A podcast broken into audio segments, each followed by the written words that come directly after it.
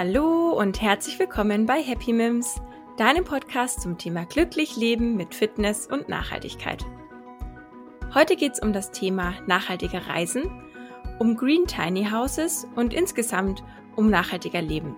Und dazu habe ich gesprochen mit Jan Sadowski, dem Gründer von der Klimapatenschaft GmbH, einem Unternehmen, das Firmen dabei hilft, ähm, wie sie nachhaltiger wirtschaften können und auch Gründer von der Green Tiny Houses GmbH und Co. KG.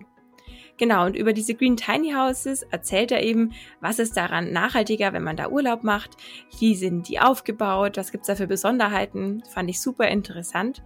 Und ja, dann habe ich ihn auch noch gefragt, ähm, als ehemaliger Finanzdienstleister und Vermögensberater, ob er noch irgendwelche Tipps für uns hat, wie man denn auch mit seinem Geld etwas fürs Klima und die Umwelt machen kann. Ich finde, er hat ganz viele interessante Sachen erzählt und ja, wünsche euch dann jetzt viel Spaß bei unserem Gespräch. Glücklich leben mit Fitness und Nachhaltigkeit. Happy Mims. Hallo Jan. Mirjam. Ich freue mich, dass du da bist. Ja, vielen Dank für die Einladung und für die Möglichkeit, heute vielleicht was erzählen zu können. Ne? ja, sehr gerne. Ich würde sagen, damit äh, die Hörer dich erstmal kennenlernen, stell dich doch gerne mal vor. Ja, mein Name ist ähm, Jan Sadowski und ich bin Geschäftsführer ähm, ja, eigentlich zweier Unternehmen, nämlich der Klimapatenschaft und der Green Tiny Houses. Und wir versuchen mit allen Unternehmen eben Nachhaltigkeit erlebbar zu machen. Und ähm, das ist so mein Steckenpferd und da habe ich sehr viel Freude dran. Sehr cool. Und wie kamst du dazu, dass du dich äh, so spezialisierst auf ähm, den Bereich Klimaschutz, Nachhaltigkeit? Ja, das ist eigentlich, ähm, also, oder eigentlich gibt's da immer eine schöne Geschichte zu. Ich war ja in meinem, wie sagt man, vorherigen Leben, habe ich mal ähm, beim Steuerberater gelernt, war mal 19 Jahre Partner ähm, eines Finanzdienstleisters und eines Vermögensverwalters. Ja, und ich sage dann immer ja zwei Branchen, die per se als nachhaltig gelten. Und ähm, dann habe ich eben die, die Erfahrung ähm, gemacht, ich habe eine Kaminholzrechnung bekommen ähm, habe festgestellt, Kaminholz ist viel teurer geworden. Das hat mich wahnsinnig interessiert.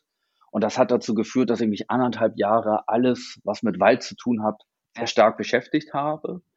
Und dann, ähm, ja, im Endeffekt für vermögende Kunden und ähm, Stiftungen weltweit Waldportfolios mit aufgebaut habe. Und ähm, aus diesem Zug war es dann so, dass ich dann immer tiefer mich damit beschäftigt habe, weil die Förster haben mir dann Geschichten erzählt, dann wollte ich wissen, ob das stimmt, also habe ich heimlich Forstmanagement-Bücher gelesen und so weiter, ja, und bin immer tiefer reingekommen und habe dann irgendwann entschieden, dass die Finanzwelt ganz schön ist, aber auch ohne mich und ähm, habe dann die Klimapatenschaft gegründet. Sehr cool. Und äh, die Klimapatenschaft GmbH, was hat die für eine Vision und ähm, ja, was macht die? Ja, die Klimapatenschaft ähm, hilft erstmal Unternehmen auf dem Weg der Nachhaltigkeit. Und die Vision war eigentlich von vornherein die ähm, aufzuzeigen, dass ähm, Nachhaltigkeit, wenn man das wirklich lebt und umsetzt, dazu führen kann, dass Unternehmen erstens genauso gut wirtschaften, wenn nicht sogar besser, weil sie ganz mhm. andere Werte systematisch aufbauen und das war mir sehr wichtig vom, vom ersten Schritt an. Und das nächste, was natürlich auch immer dazu gehörte, war, dass ich immer der Meinung war, Nachhaltigkeit muss erlebbar gemacht werden. Man muss sich Dinge einfallen lassen, dass man ohne den Zeigefinger äh, zu erheben, ähm, ja, vielen Menschen etwas aufzeigt und bewusst macht und ähm, vielleicht dadurch ähm, im Endeffekt viel mehr bewegt. Und das sind die Ideen, die wir versuchen umzusetzen. Alles klar. Also als die Klimascha äh, Klimapatenschaft GmbH beratet ihr quasi äh, Unternehmen, jetzt aktuell auch. Ja, genau. Ähm, es gibt, also es gibt da äh, zwei Unternehmen, so es gibt die Klimapatenschaft und die Klimapatenschaft Tourismus. Ach und so. ähm, mhm. die Klimapatenschaft ähm, ist zum Beispiel, wenn neue Produkte entstehen, ja, dass wir eben gleich darauf achten, wie können sie in den Markt gehen ähm, und gleich viel nachhaltiger sein ja, und genau auch sich darauf zu konzentrieren. Aber genauso Themen ähm, wie ist eigentlich der CO2-Fußabdruck einer, einer Dienstleistung, eines Produktes, wie können wir den reduzieren, ja, und dann vielleicht sogar ähm, neutralisieren. Das sind alles Themen, mit denen wir uns dort beschäftigen. Und im Tourismus ähm, beschäftigen wir uns sehr stark damit eben, wie werden Destinationen ähm, nachhaltiger Mhm. Wie wird Tourismus nachhaltiger und mhm. ähm, wie werden auch Unterkünfte vor allem viel nachhaltiger und ähm, schaffen dadurch vielleicht ein anderes Bewusstsein oder aber auch ganz andere Urlaubserlebnisse. Ja, und wenn wir jetzt eben dabei sind, wie werden Unterkünfte nachhaltiger? Daraus entstand ja dann die Idee der Green Tiny Houses, richtig? Ja, also ähm, genau, aus, aus, aus einerseits aus der Idee natürlich, ähm, wie werden Unterkünfte nachhaltig, dass wir dann aufgezeigt haben und wir haben ja auch viele Bauprojekte beraten, die im Tourismus entstanden sind und dann war es häufig so, dass einige Themen umgesetzt worden sind und andere nicht und ich wollte eigentlich immer mal sowas haben, wo man zeigen kann, was geht eigentlich alles. Und mhm. das war natürlich perfekt für die Tiny Häuser, ähm, die ja schon aufgrund ihrer ihres Namens ja schon den ersten Bereich der Nachhaltigkeit umsetzen. und ähm, dadurch, dass man ja auf viel weniger Platz und Ähnlichen sozusagen lebt und auch damit natürlich viel weniger Fläche versiegelt sozusagen. Ja. Und ähm, damit geht es ja ähm, schon los und ähm, so konnten wir, haben wir gesagt, setzen wir uns damit um. Und das Zweite ist ja auch, wir haben ja auch ähm, an ein paar äh, Technologien sozusagen die Rechte für den deutschen Markt dran, die eben dafür sorgen, ähm, dass weniger Ressourcen genutzt werden. Ja, und das war natürlich toll, diese ganzen Themen ähm, miteinander kombinieren zu können. Okay, sehr spannend. Und was macht jetzt so ein Tiny House, abgesehen mal davon, dass es weniger Platz braucht, dass man auf wenig Platz sozusagen dann Urlaub macht? Ähm, was macht es noch nachhaltig? Arbeitet ihr mit erneuerbaren Energien oder ist da vielleicht Photovoltaik im Spiel? Erzähl mal, was, was steckt da noch alles dahinter? Ja, also da, da gehen ganz, ganz, ganz viele Themen sozusagen miteinander los. Es geht schon mal erstmal, ähm, was für Materialien nutzt man eigentlich für den Bau? Ja. ja. Ähm, auch da äh, nutzen wir ja zum größten Teil eben Themen wie, wie Holz oder ähm, auf Dämmung gehe ich gleich nochmal extra ein, mhm. ähm, die eben nachwachsende Rohstoffe sind. Und dann ist die nächste Thematik eben, wie werden diese Stoffe bearbeitet? Ja, mhm. und wir achten eben darauf, dass alles immer sehr umweltfreundlich passiert, mit Ölen, mit speziellen Behandlungsmethoden, so dass eben möglichst keine Ausdünstungen entstehen, die vielleicht für uns Menschen im Leben nicht so gut sind. Und da steht im Vordergrund, also die Wohngesundheit. Ja, okay. das ist für mich ein ganz, ganz wichtiges Thema. Ne? Wir haben, ich sag mal, die Yoga-Bewegung, wir haben die Bio-Bewegung, wir haben das Sportbewusstsein etc., wo ja immer mehr Menschen ähm, sich ja intensiv mit beschäftigen und es auch leben. Aber viele stellen sich im Moment noch gar nicht die Frage, wo lebe ich eigentlich drin? Wie gesund ist das?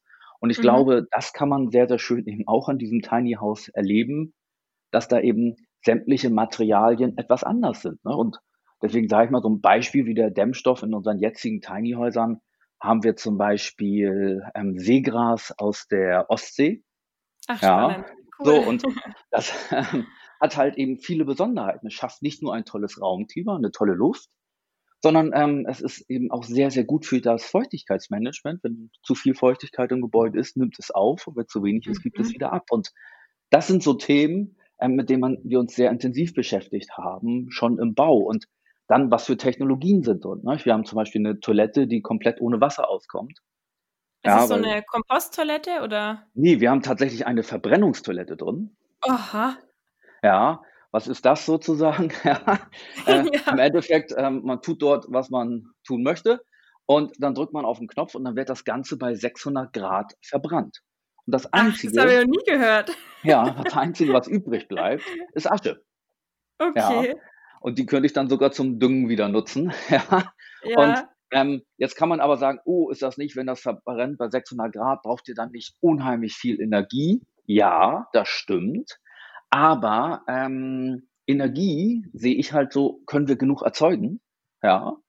Ähm, Wasser ist endlich. Also wenn ich eine Toilette habe, die dann tatsächlich komplett ohne Wasser funktionieren kann, dann habe ich mich sozusagen in diesem Fall ähm, dafür entschieden, die Ressource Wasser ähm, zu schonen. Und genauso haben wir ja eben die Astronautendusche drin, die das Wasser live recycelt, sodass wir bis zu 90 Prozent weniger Wasser ähm, verbrauchen. Und dadurch, dass das Wasser recycelt wird, ähm, haben wir eben die Situation, dass es eben auch nur ein bisschen Wärme verliert und nur leicht nachgeheizt wird sodass wir auch eben bis zu 80 Prozent weniger Energie benötigen, um den Duschvorgang sozusagen ähm, ja, zu vollziehen und ähm, das eben auch noch alles digitalisiert. Und all solche Themen haben wir eben im Bau drauf geachtet, das umzusetzen, Ressourcen zu schonen und ja, alles sehr digital zu halten, um, um im Endeffekt ähm, ein tolles Erlebnis zu schaffen. Ja.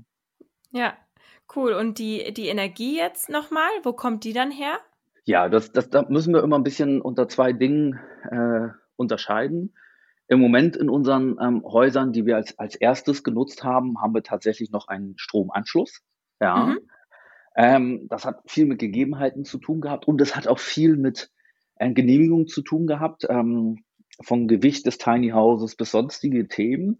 Aber auch die neuen Versionen sind eben so, dass wir äh, selber Strom erzeugen können und ihn dementsprechend speichern, um eben auch das ähm, natürlich äh, möglichst sinnvoll zu machen. Und gerade wenn so kleine Urlaubsparks entstehen, gerade mit mehreren Häusern, ist das natürlich ähm, sehr einfach umsetzbar, weil man dann die Gemeinschaft betrachten kann. Und dann ja. ist es natürlich auch im Vordergrund, ähm, ja, möglichst die Energie komplett selbst zu erzeugen. Genau. Okay. Und wenn wir jetzt mal anschauen, also Hauptreisezeit wird ja wahrscheinlich der Sommer sein. Ähm, da braucht man ja vielleicht dann was zum Kühlen und im Winter wiederum. Also erste Frage, im Winter wird es dann auch betrieben? Gibt es da eine Heizung oder also wie wird Heizen ja. und Kühlen dann? Genau, also ähm, Kühlen aktuell und da gibt es sicherlich auch ein paar Veränderungen natürlich. Ähm, weil wir kriegen ja doch auch heißere Sommer, ne? ja, auch in der ja, Veränderung. Aber, ähm, aber äh, im Endeffekt im Moment kühlen wir dadurch, dass wir eben unterschiedlich Fenster eingesetzt haben, dass wir einen bestimmten Durchzug schaffen können, so dass mhm. die Temperatur im Haus vernünftig bleibt. Ja. Ähm, Im Winter ist es recht einfach oder im Sommer ja genauso, wenn es ein kalter Abend ist oder sonstige Dinge. Wir haben einerseits ähm, eine Infrarotheizung drin, ja, ah, ja. die das Haus ähm, sozusagen erwärmen kann. Und wir haben einen Kaminofen drin, ja, der ja sowohl ein schönes Ambiente schafft, als eben auch, ähm, wenn man damit umgehen kann, ne? ähm, mhm. ähm, eine sehr schöne Wärme schaffen kann. Man muss natürlich immer sagen, aufgrund des kleinen Raums, wenn man da zu viel Holz reinmacht, Boah, ja, dann merkt das, man das. Ja? Das ist Sauna dann, ne? ja, genau. Ja, so, und also von dem Punkt können die Häuser sowohl Sommer wie Winter ähm, betrieben werden.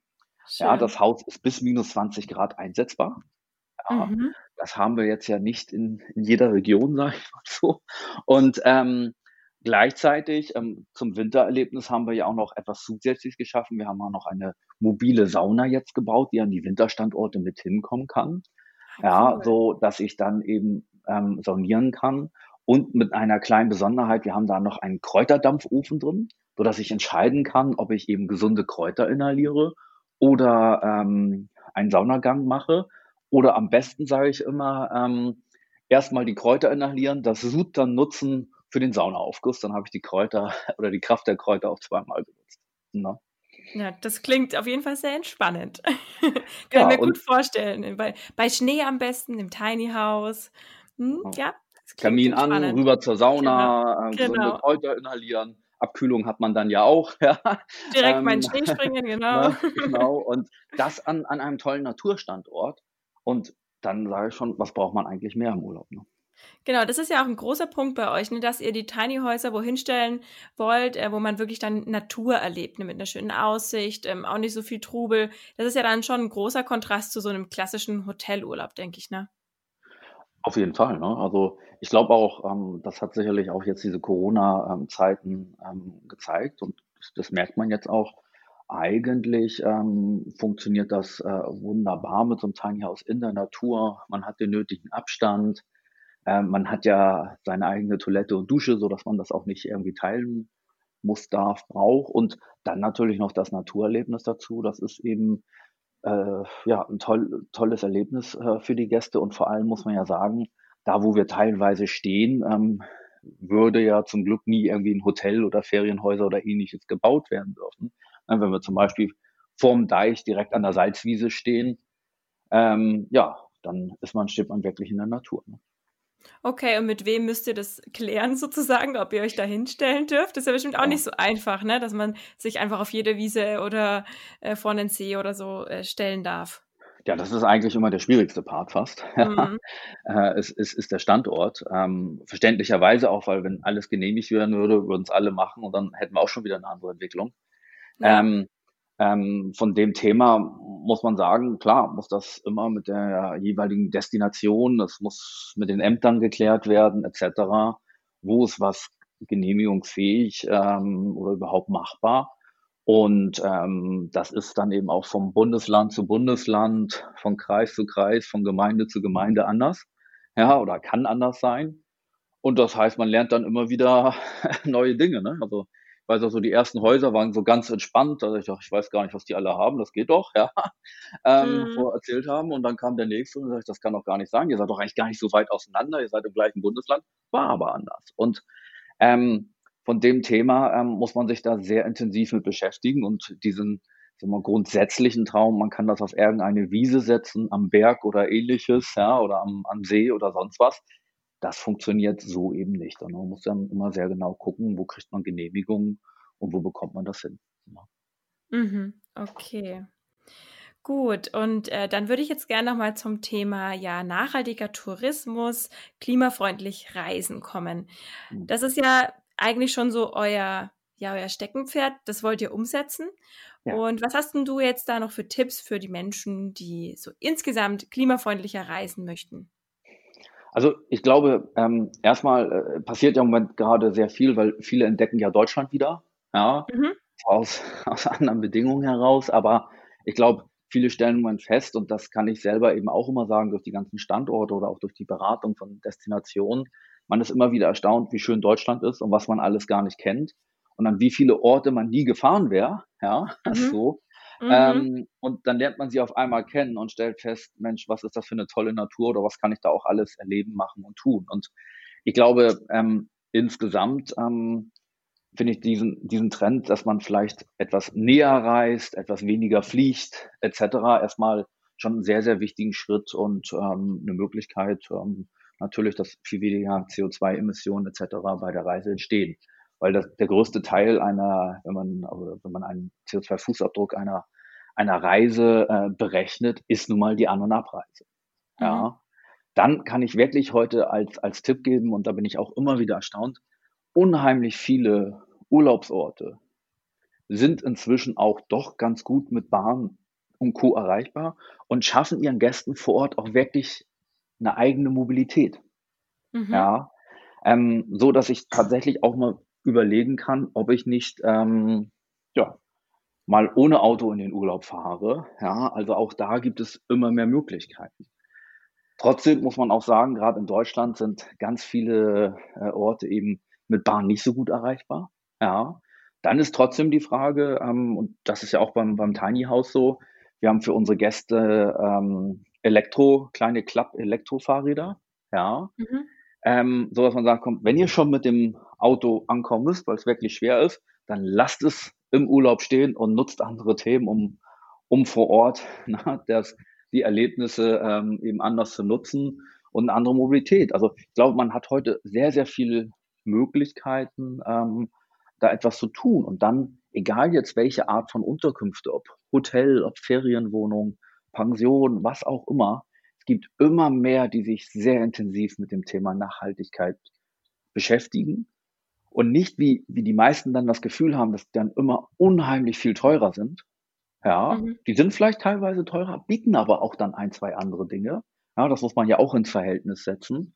Und da einfach vielleicht auch mit Bewusstsein ranzugehen und eben auch gerade die, die sich sehr frühzeitig auf den Weg gemacht haben, ähm, einfach zu unterstützen. Also du sagst, dass man sehr wohl auch bei der Unterkunft dann eben ähm, ja was Nachhaltigeres wählen kann. Also zum einen da ist auch nochmal meine Frage, ähm, sind Hotels per se nicht eigentlich sowieso bei der Nachhaltigkeit ein bisschen schlechter als eine Ferienwohnung oder jetzt vor allem auch ein Tiny House oder auch der Campingplatz zum Beispiel, weil ein Hotel ja, wenn man sich so überlegt, so große Hotels sehr viel mehr Energie verbrauchen und wenn sie jetzt nicht gerade eben nachhaltig sind und sich dafür interessieren für Umweltschutz, dann tendenziell würde ich sagen, ja, viel Energie verbrauchen, oder? Ja, also man muss ja immer so sagen, dass das Thema Energie bei Hotels inzwischen ja unter zwei Gesichtspunkten angesehen wird. Das eine ist tatsächlich der Nachhaltigkeitsgedanke und der zweite ist der Kostengedanke. Ja. Mhm. Und wenn man ähm, heute sieht, dass wenn man tatsächlich sich mit Technologien und Ähnlichem beschäftigt, dass man eben doch sehr, sehr viel Geld sparen kann, ähm, als, als Betreiber, ähm, dann ist es tatsächlich so, dass immer mehr auch diese Entscheidung treffen. Und ähm, ja, dazu es eben kommt, dass sie die von mir aus aus Kosteneffizienzgründen getroffen haben, aber es eine unheimlich hohe ähm, Wirkung natürlich auf die Nachhaltigkeit hat. Und das muss man eben auch sehen. Also ich glaube, da passiert sehr viel. Deswegen kann man das nicht per se sagen. Auch viele neuere Hotels ne, haben eigene Energiegewinnungssysteme etc. etc so dass die, die Werte ähm, wirklich immer besser werden. Na, wenn man mhm. früher so einen Fußabdruck eines Hotels ähm, gerechnet hat, dann kam dann auch mal pro Übernachtung 80 Kilo raus. Ja? Dann waren irgendwann welche ähm, froh, wenn sie bei 40 ähm, Kilo waren. Und jetzt sind die ersten schon bei 8 Kilo. Also sie haben im Endeffekt eigentlich um 90 Prozent reduziert. Ja, mhm. was ja echt enorm ist, ja, wenn man das einfach mal betrachtet. Und ähm, aus diesem Grunde, glaube ich, ist es eher wirklich wichtig zu gucken, wie ist der Betreiber drauf, ähm, wie betreiben die dieses Hotel und ähm, ich glaube, dann gibt es da schon viele Möglichkeiten, ähm, das anders zu sagen. Und dann gibt es einen ganz wichtigen Punkt, das ist immer der Nutzer, der Gast. Wie geht der mhm. damit um? Ja, ähm, und dann ist es nachher egal, ob er auf dem Campingplatz, äh, im Tiny, in der Ferienwohnung oder am Hotel ist. Entscheidend ist, wie geht er eigentlich mit den Ressourcen um? Ne? Ich habe ja. Gestern ein Telefonat mit einem Hotelier gehabt, da haben wir uns sehr intensiv über, über, Dusch, über diese Duschsysteme erzählt und der sagte, dass sie es immer wieder erleben. Das konnte ich gar nicht glauben, weil das habe ich vorher so noch nicht gehört. Ähm, dass sie es erleben, dass Gäste die Dusche laufen lassen und das Zimmer verlassen. Was? Warum? Ja, das habe ich auch gefragt. Da habe ich gesagt, Mensch, kommt das mal? Ich sage, das kommt gar nicht so selten vor. Und dann ist eben die Frage, wann kommen die Reinigungskräfte rein? Also wie schnell ja. wird das bemerkt? Ja. Wahnsinn. Fand ich mhm. einfach erstmal mal Wahnsinn. Ne? Oder wenn ich es insgesamt betrachte, ne, der klassische äh, Hotelgast duscht zweieinhalb Minuten länger als zu Hause. Ne? Mhm, mhm. Oder dann auch das Thema mit den Handtüchern, ne? Einmal benutzt, dann hinschmeißen, neues Handtuch und da, zu Hause benutzt man sein Handtuch ja auch öfter als einmal.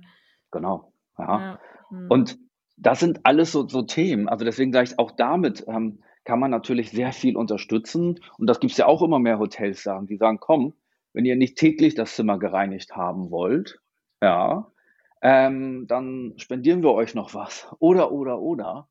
Ähm, mhm. Also da gibt es ja unheimlich viele Faktoren und das kann ich ja alles mit meinem Verhalten steuern. Ja. ja.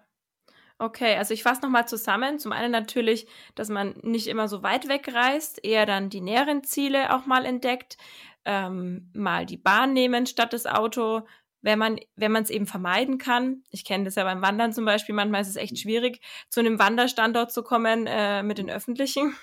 Absolut, ja. ja ähm, genau, und dann das nächste, die Unterkunft. Also man kann sehr wohl, wenn man sich ein bisschen informiert, die nachhaltigeren Hotels nutzen und da einiges an CO2 sparen, was ich jetzt rausgehört habe. Und ja, selber eben das Verhalten, also wie man selber die Ressourcen dann verwendet und dann auch mal das Fahrrad nimmt, das Auto im Urlaub dann vielleicht wenigstens stehen lässt. Genau. Genau, sehr gut. Ja, also ich denke, ähm, das Problem ist halt mit Freizeit immer so das, dass man dann irgendwie genießen will und dann immer so dieses, ja, aber jetzt habe ich Urlaub, jetzt ist mir alles egal und dann mhm. passiert vielleicht auch sowas, ne, dass man sich dann, dass man unter der Dusche dann irgendwie eine halbe Stunde steht oder was auch immer. Und ähm, da finde ich ganz interessant, was du vorhin gesagt hat, hast, Nachhaltigkeit erlebbar machen und Nachhaltigkeit erstrebenswert machen. Nicht so als Bürde, ich muss jetzt das und das machen, sondern dass man sagt, ich mache das gerne und es macht mir Spaß, ähm, nachhaltiger zu leben. Ich denke, äh, ja. Also ich glaube, immer ganz wichtig ist eben nicht dieses Zeigefinger-Mentalität, ja. Mhm. Was hast du getan oder was tust du oder sonst was, sondern mhm. eben erlebbar machen. Das, um ein Beispiel zu sagen, wer, wer bei uns im Tiny House äh, duscht, der sieht, wie viel Wasser eingespart worden ist. Ja. Mhm. Ja. Ähm, durch das Verhalten während der Dusche, weil dadurch kann ich auch noch einige steuern, die, stark eben ähm, die Ersparnis ist. Und vielleicht löst das bei dem einen oder anderen aus, dass er mal zu Hause guckt und sagt, Mensch, was habe ich eigentlich für einen Duschkopf zu Hause? Ja, und dann stellt man auf einmal fest, es gibt Duschköpfe, die hauen 12 oder 15 Liter die Minute raus. Und es gibt wiederum ähm, Duschköpfe, die verbrauchen unter, äh, unter 6 Liter die Minute. Ja. Mhm. Ähm, und ähm, wenn man jetzt sagt, was kostet eine, was kostet andere, dann liegen die alle so um die 20 Euro herum. Ja, das ist nur mal so als Beispiel von so einem Standard-Duschkopf. Und dann mhm. einfach zu sagen, guck mal, wenn ich da was vielleicht mache, einfach mal austauschen. Und das können ja Impulse sein, wenn man das einfach mal erlebt. Ja. ja. Bei dem Wasser, ich meine, das würde jetzt ausufern, wenn wir da jetzt noch anfangen, riesig drüber zu reden. Aber ich glaube, dass das Bewusstsein bei uns in Deutschland noch überhaupt nicht da ist, dass man Wasser überhaupt sparen muss. Weil es kommt immer aus der Leitung, man hat das Gefühl, es ist genug da. Wenn man sich weiter damit beschäftigt, dann weiß man, äh, dass es knapp ist und auch knapp werden kann. Aber ich glaube, es ist echt noch nicht so das Bewusstsein da, dass man Wasser als Ressource sparen muss. Äh, in der Masse sicherlich noch nicht, aber heißen Sommer haben, ne? ähm, was da schon, wie viele Regionen auf einmal ähm, doch in, in, Problematiken kommen. Ich habe es jetzt zum Beispiel in, in einem Projekt in einem, einem Küstenort ähm, gesehen, jetzt im Sommer, ähm, dass auf einmal der, der Druck in, in der Leitung äh, viel geringer wurde und das lag daran, weil nicht mehr so viele Reserven sind. Ja, mhm. oder ich war zum Beispiel ähm, vor einiger Zeit jetzt im Harz und wenn man dann diese ganzen ähm, Seen sieht, wo eigentlich Speicher und ähnliches sind, dann haben ja. die einen ganz anderen Wasserstand als vor vielleicht drei oder vier Jahren. Ja. Also man kann es tatsächlich schon sehen. Ja. Genau, wenn man, wenn man hinschaut. Ja, ja, das stimmt. Ja. Bewusstsein muss natürlich, ne? also Nachhaltigkeit hat ja viel mit Bewusstsein zu tun. Ne? Ja, absolut, absolut, genau. Okay, ja, danke schon mal für die Einblicke da rund ums Thema nachhaltig reisen. Jetzt will ich noch zu einem anderen Thema kommen, weil du ja vorhin auch schon angedeutet hast, du warst ähm, 20 Jahre als selbstständiger Finanzdienstleister tätig und Vermögensberater, glaube ich auch, ne? Ja. Und da war jetzt meine Frage, ob du unseren Hörern Tipps geben kannst, wie sie denn mit ihrem Geld, also mit den Finanzen, sich für den Klima- und Umweltschutz einsetzen können. Ja, jetzt bin ich natürlich in den Themen bei weitem nicht mehr so tief drin wie früher, aber ähm, auch, auch wir sind ja trotzdem noch, noch Investoren, auch wenn wir mit Tiny-Häusern und ähnliches umgehen. Also ich glaube erstmal immer ganz wichtig ist, ähm, es ist ja ein Riesentrend geworden, in Immobilien zu investieren. Mhm. Ja, um mal ein Beispiel zu nehmen. Eben auch da schon zu gucken, nicht nur, wie man früher immer gesagt hat, Lage, Lage, Lage, ja, mhm. ähm, und, und den Standort, sondern auch schon zu sehen, wie wird eigentlich heute gebaut. Ja, mhm. Natürlich ist durch die, die grundsätzlichen Bauvorschriften, muss man sagen, ist zum Thema Nachhaltigkeit schon sehr, sehr viel passiert. Ja, und auch, ähm, ich sag mal, selbst wenn standardmäßig gebaut wird, ist das sicherlich schon viel, viel, viel besser als vor 10, 15 oder 20 Jahren. Aber trotzdem, wenn ich anfange, mich mit so etwas zu beschäftigen, ähm, dann auch wirklich zu sehen, ne, sind da gute ökologische Standards drin, etc., etc., ja. Und ich würde natürlich immer darauf setzen, dass auch Wohnen gesund gebaut wird, weil aus meiner Sicht der absolute Zukunftstrend, also ich würde heute nicht mehr in eine Immobilie äh, investieren, wenn sie nicht wohngesund und nachhaltig gebaut ist. Aber das wäre zum Beispiel so eine, eine Thematik. Und dann ist ja auch sonst die Frage, nicht? Ähm, zu welchen Banken gehe ich? Ja, es gibt mhm. ähm, inzwischen so viele tolle nachhaltige Banken, die sogar auch extrem digital sind. Ja, mhm. und ähm, einfach da tolle Möglichkeiten schaffen und auch vielleicht ganz, ganz andere Anlagemöglichkeiten machen. Also wenn die was Verzinsliches anbieten, dann ist eben das Investment eher in der Form, dass eben ein Windpark finanziert wird, also für erneuerbare Energien oder ähm, Immobilienprojekte oder eben auch ähm, zur Nachhaltigkeit gehört ja auch das Soziale, eben Wohnen fürs Alter oder ähnliches ähm, investiert wird. Auch darauf würde ich immer achten. Also da gibt es inzwischen wirklich tolle Möglichkeiten. Und wenn ich ein ja, Anleger bin, der in, in Aktien investiert oder in Unternehmen investiert, dann würde ich mir das auch sehr genau ansehen. Wie nachhaltig ist eigentlich so ein Unternehmen aufgestellt? Und das ist mhm. wirklich interessant, wenn man sieht, ähm, wenn Krisenphasen sind und vergleicht ähm, nachhaltig gemanagte Unternehmen und eben normal gemanagte Unternehmen, dann hat man festgestellt, ähm, dass tatsächlich der Abschwung bei den nachhaltig geführten Unternehmen nicht so stark war wie ähm, beim klassischen Bereich. Und das sind ja auch schon Aussagen, die, die ganz wichtig sind. Ne? Und wenn man sowas sieht wie der weltgrößte Fonds sozusagen, ist ja der norwegische Staatsfonds, ja, ähm, mhm die ja inzwischen wirklich konsequent es umsetzen, nachhaltig zu investieren. Also wenn man auch sieht, dass die großen Player so anfangen zu investieren, dann sollte man sich da auf jeden Fall ja, mit beschäftigen. Wichtig ist immer nur bei der Anlage, ja, es gibt ja die unterschiedlichsten Formen.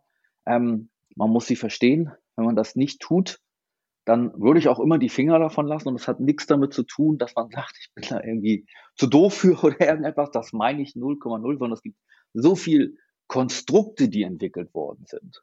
Ja, ähm, dass ich immer eben gucken würde, wenn so etwas äh, einfach sehr unlogisch oder sehr, sehr viele Schritte, dann lieber die Finger weg von lassen und in die Dinge investieren, die ich gut nachvollziehen kann. Okay, alles klar. Ja, das finde ich auf jeden Fall sehr spannend, weil ähm, das ja doch auch, weil man damit halt den Einfluss hat äh, auf größere Ebenen, ne? wenn man sein Geld, wenn man, wenn man denn irgendwie investieren will, irgendwie Anlagen äh, machen will, dass man das dann halt auch mit einem nachhaltigen Gedanken macht. Aber ja, ich habe mir schon überlegt, dass ich mir da vielleicht mal noch irgendeinen Spezialisten auch nochmal hole. Vielleicht kann man da mal jemanden interviewen, ähm, der einem da noch mehr Einblick gibt. Das war aber auf jeden Fall jetzt schon sehr spannend. Vielen Dank. Ja, jetzt äh, kommen wir so langsam zum Ende und jetzt will ich dich noch eine Frage, will ich dir noch eine Frage stellen, ähm, die so ein bisschen ja, okay. träumerisch, träumerisch von mir ist, ja. Ja. Wie würde denn für dich eine Zukunft aussehen, in der die Wirtschaft mit der Erde arbeitet, statt gegen sie? Ja, ähm, also wie ich vorhin schon mal so gesagt habe, ist ähm, ja alles, was Nachhaltigkeit betrifft, ist, hat mit Bewusstsein zu tun. Und wenn man sich ähm, mit Themen beschäftigt, ja, und anfängt, einfach das sich nun mal ganz genau anzugucken, ich glaube, dann wird man sehr viele Möglichkeiten entdecken, wie man ähm, weniger Ressourcen verbraucht, Ressourcen vielleicht viel besser einsetzt. Ne? Es gibt ja auch diesen Cradle-to-Cradle-Prinzip, wo ne, sozusagen äh, von der Wiege bis ins Grab sozusagen alle Schritte ineinander passen, ohne ähm, die Natur zu sehr zu schädigen oder die Materialien wieder nutzbar zu machen. Ich glaube, wenn diese Ansätze ähm, viel stärker gelebt werden, werden wir, glaube ich, ganz viele tolle neue Produkte oder nennen wir sie andere Produkte kennenlernen und ähm, erleben, dass man sagt, äh, warum hat man das nicht viel früher gemacht? Und ich könnte mir auch vorstellen, dass vielleicht das Gedankengut insgesamt dazu führt, dass Menschen auch äh, untereinander, ja, weil auch, auch wir sind ja alle Ressourcen in, in einer Art, ne, ja. mit, miteinander, wie geht man miteinander um? Ähm, ne, wir sehen ja, es gibt viel mehr äh, Stresskrankheiten heute, ähm, die, die, ich glaube, wenn eben das Bewusstsein für einen Ausgleich und ähm, ja, führt dazu, dass eben doch ein anderes na, äh, oder anderes Denken einfach entsteht. Ne? Und ich sage ja auch immer, das war ja auch immer ein Satz bei den Tiny-Häusern, ähm, ich glaube, wenn man einfach, ähm, oder wie soll ich sagen, ich glaube, Natur lässt die Herzen aufgehen. Ja, mhm. man muss es nur wieder erleben. Und ähm, ich glaube, wenn man da mit diesem Gedankengut einfach ähm, rangeht, dann wird man viele andere Entscheidungen treffen und ich glaube, ähm, das ist auch noch ganz wichtig, weil wir das vorhin auch so ein bisschen hatten, ähm, ohne immer ein schlechtes Gewissen haben zu müssen, wenn man mal sagt, jetzt habe ich mir aber das mal so gemacht, ja, sondern in, in der Form, dass man einfach sagt, hey, wenn ich viele gute Schritte gehe, ähm, bewege ich vielleicht auch den einen oder anderen zum Nachdenken. Und ähm, ich glaube, so ein Wirtschaften mit ganz anderem Gedankengut ähm, würde zu Erfolgen führen, die ähm, ja eigentlich für mich den Begriff Erfolg ganz anders definieren. Ne? Also Erfolg ist ja nicht nur materiell, sondern auch äh, zwischenmenschlich, geistig, spirituell, gehören ja ganz, ganz viele Themen, die dazugehören können. Mhm. Und ähm, von dem Thema, ähm, glaube ich, gibt es da viele tolle Möglichkeiten. Ja, finde ich sehr schön. Also ich glaube, das ist wirklich ein großer Punkt, dass die Leute auch erstmal wieder in die Natur raus müssen, um zu begreifen, wie schützenswert sie ist. Ja. Und genau. Ich denke, damit können wir jetzt abschließen. Ich ähm, bin total happy, dass du mir so viel erzählen konntest. Fand es super spannend mit den Tiny Houses und werde das sicherlich mal irgendwie eins besuchen. Und äh, ja, jetzt äh, würde ich sagen, gehen wir einfach alle raus in die schöne Natur und wünsche allen noch einen schönen Tag, Abend, was auch immer. Und Jan, vielen Dank dir. Dir wünsche ich natürlich auch noch einen schönen Tag. Ja, vielen Dank ähm, für den Podcast und ähm, ja, erleb einfach mal ein Tiny House in der Natur. Ja, da freue ich mich auf jeden Fall drauf. Das werde ich machen. Danke dir. Bis bald. Okay. Bis bald. Ciao.